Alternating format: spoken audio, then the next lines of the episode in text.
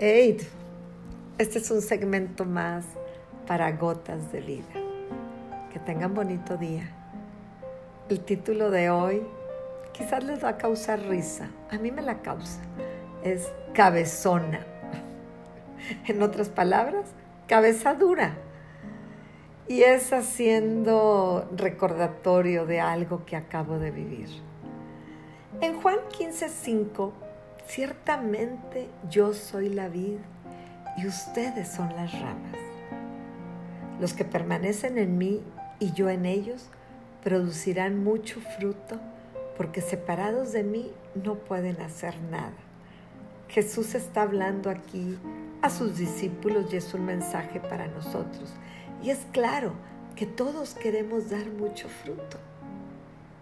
Pero la clave es permanecer en Jesús para que Él pueda permanecer en nosotros. Tan tan. Ayer hablé de la relación de Job con Dios, de esa permanencia de Él en el Todopoderoso, de su fe, que al final fue lo que lo favoreció para que su gloria postrera fuera mejor que la primera. Job sustentó su fe en el Todopoderoso. Y hoy quiero profundizar en lo que significa el poner la fe en Dios y en depender de Él, ya que la vida del cristiano no es fácil. Nos encontramos en un mundo caído en el que a lo bueno se le dice malo y a lo malo bueno. Las leyes de Dios son diferentes a las leyes en las que opera este mundo caído y en la que nos hemos enseñado a operar y a vivir ahora con la mano en la cintura, personas de tu círculo íntimo, de repente te instan como que a regresar a pagar con la misma moneda, a la usanza del Antiguo Testamento, de ojo por ojo y diente por diente. Esperen, pero parece que nos olvidamos de que nos encontramos en el pacto de gracia. Vivimos el Nuevo Testamento y Jesucristo nos está diciendo que debemos de amar a nuestros enemigos, que debemos de permanecer en Él. Mateo 5:39, del 44 al 39, nos dice, pero yo digo, no resistas a la mala persona. Si alguien te da una bofetada en la mejilla derecha, ponle la otra. Si te demandan en un tribunal y te quitan la camisa, dales tu abrigo. Si alguien te pide que lleves, que cargues sus cosas por un kilómetro, llévalo dos. Y luego dice, pero yo digo, ama a tus enemigos. Hello. Es muy fácil amar a nuestros amigos. Es muy fácil tratar de amar a los que nos traten bien. Pero Jesús nos dice que amemos a nuestros enemigos. ¿Y quién dice que esto es fácil? Pero es la forma de actuar en el reino de Dios. Jesús nos dice que permanezcamos en Él y que si así lo hacemos, Él está con nosotros. Y luego nos dice, separado de mí, nada puedes hacer pero somos cabezones. Y de repente queremos tomar vacaciones de Jesucristo. Y no le permitimos que nos acompañe a ciertos lugares, a ciertas relaciones, en ciertas decisiones o en ciertos proyectos, que fue lo que yo viví. Y por eso digo, cabezona, Ana Lilia, eres una cabezona. Y lo quiero repetir porque acabo de vivir esa experiencia y me doy golpes de cabeza por no haber obedecido esa voz de mi interior que me angustió, que me quitó la, la paz. Era la voz de Dios, esa voz que yo he aprendido a conocer y a escuchar a través de sensaciones, a través de expresiones, a través de su palabra. Tantos años aprendiendo y enseñando a escuchar la voz de Dios a niños, a padres de familia, a maestros. Y ahí, cuando Él me habló para prevenirme, no lo obedecí. Él me advertía del riesgo, me advertía del peligro. Era como un alto, un signo de esos de alto rojo con letras blancas. Y me lo pasé en rojo. Era un proyecto que requería crédito que podría, según yo, dar cierta tranquilidad a la empresa en tiempos de COVID. Hermanos, es cierto que el enemigo no descansa. Es cierto que anda como león rugiente buscando a quien devorar. Y esta vez yo fui la presa. Me dio un zarpazo, sin misericordia. Nos cometieron fraude.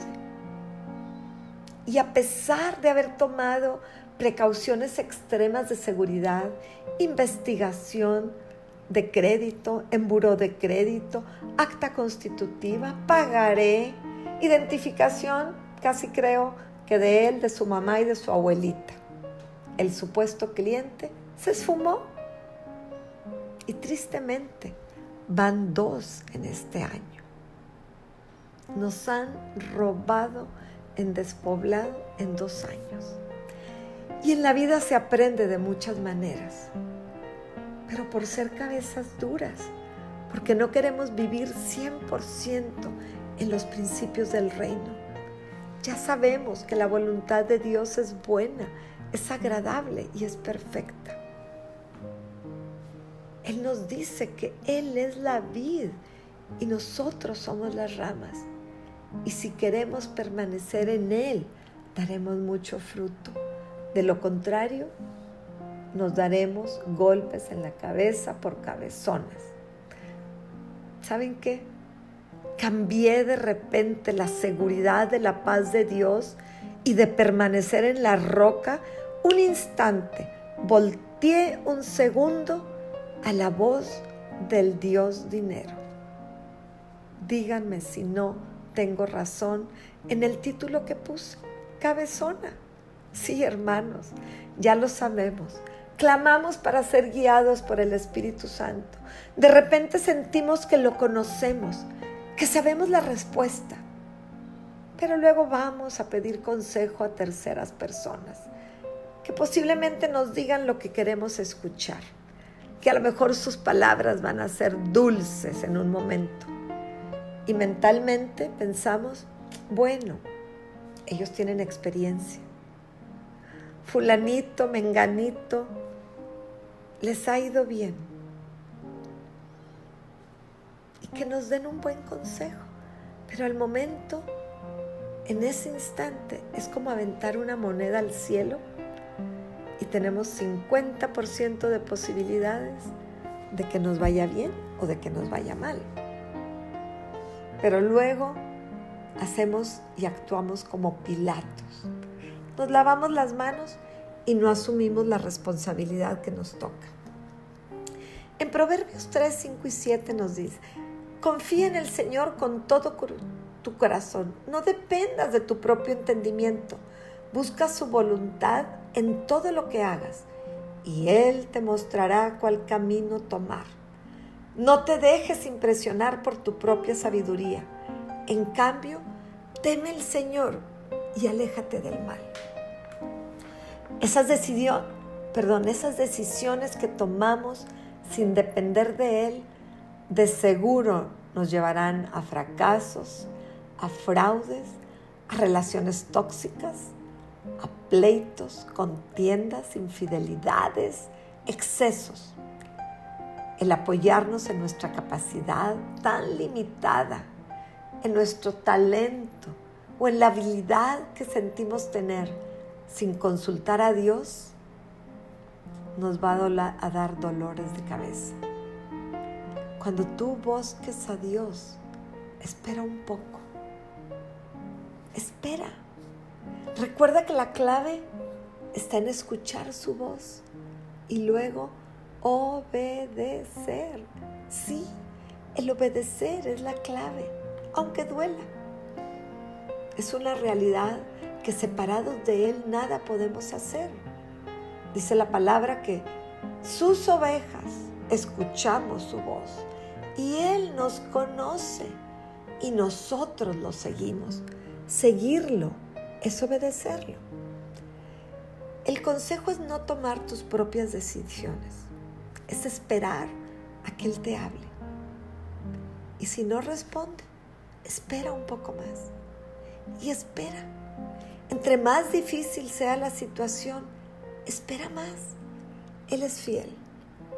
Él va a responder. En mi caso, te aseguro que me respondió. Yo tenía dudas y Él me respondió. Él dice, mi paz te dejo, mi paz te doy. Él nos guía con paz y me quitó su paz. De repente sentí una angustia en el proyecto, pero cometí el gran error de ignorar esa sensación tan hermosa de vivir en la paz. Mi gran error fue no obedecer a Dios. Y yo entiendo por qué me quitó su paz. Recordemos que la paz es la forma primaria de su respuesta. Y su paz no es como el mundo la da. Fue una cabezona. El temer al Señor y obedecerlo, el no querer fallarle, el vivir con esa convicción de que su voluntad es buena, es agradable y es perfecta. Pero ahora, con esta experiencia que tuve, yo agregaría, es buena, es agradable, es perfecta y es estratégica. Reconozcamos como humanos que no tenemos la visión global y atemporal que tiene Él. Él nos advierte de lo que está por venir. Él nos da la estrategia para vivir. Escuchémoslo, obedezcámoslo. Padre amado, mm, qué bello es conocerte. Aún en estos momentos de dolor y de reconocer que fallé, no te obedecí, que a veces seguimos nuestra propia manera de hacer las cosas. Pero uno aprende más, Señor, por el fracaso, por el error. Señor, enséñame a ser sensible a tu voz, que es suave y apacible. Padre amado, dame sabiduría para saber esperar y esperar y esperar y para obedecer. Quiero depender de ti, Señor. Esta es una lección de vida. Pero en cualquiera que sea tu situación, tú dile al Señor que quieres depender de Él, porque Él te guiará con paz, porque Él te protegerá. Él es nuestro refugio, Él es nuestro pronto auxilio, Él es el refugio en la tormenta y Él nos tiene sostenidos. Y aún así, Él dice que no permite que salgamos ni a la derecha ni a la izquierda, que si nos caemos, Él nos levanta, que Él hará camino donde no hay y que para lo que lo amamos, todas las cosas operan para bien. Y Padre, te damos gracias por eso, porque sabemos que las leyes de este mundo no son las de tu reino. Y sabemos que si te amamos, aún esto, donde hoy me doy topes, aún esto será para bien en tu perspectiva divina. Señor, enséñame a, a, vivir tomado de tu mano. Yo sé que separado de ti, nada soy y nada puedo hacer. Yo quiero dar fruto y quiero dar buen fruto en el nombre de Jesucristo, Señor. Amén, amén y amén. Pues ya supieron, ya saben lo que me sucedió. Esta es una meditación a través de esta experiencia que estoy viviendo. La mayoría de las meditaciones son experiencias de vida. Algunas veces me baso en alguna meditación, pero lo compagino con mi experiencia. Espero que sea de bendición para tu vida. y que decidas permanecer tomado de la mano de Jesucristo, porque ese es el camino. Soy Ana Lilia Certuche y esta es una meditación para gotas de vida.